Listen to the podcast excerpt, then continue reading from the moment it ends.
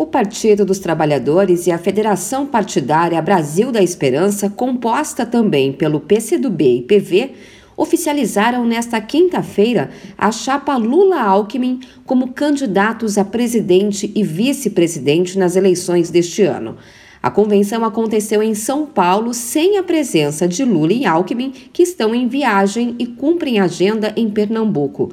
Durante a convenção partidária, que ocorreu a portas fechadas em um hotel na capital paulista, o PT aprovou ainda a coligação com PSB, Solidariedade e a Federação PSOL Rede. A candidatura foi oficializada pela presidente nacional do PT, Gleisi Hoffmann. A primeira deliberação dessa convenção é a indicação da candidatura à presidência da República de Luiz Inácio Lula da Silva e de vice-presidente da República de Geraldo Alckmin. Luiz Inácio Lula da Silva tem 76 anos e concorre ao terceiro mandato. Em 2002, ele se elegeu pela primeira vez, tomando posse no ano seguinte. Lula foi reeleito em 2006, derrotando justamente Geraldo Alckmin e governou o país até 2010.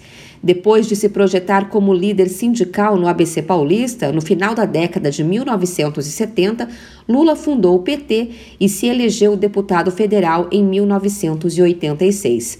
Antes de chegar à presidência, ele tentou se eleger por três vezes, em 1989, em 94 e também em 1998.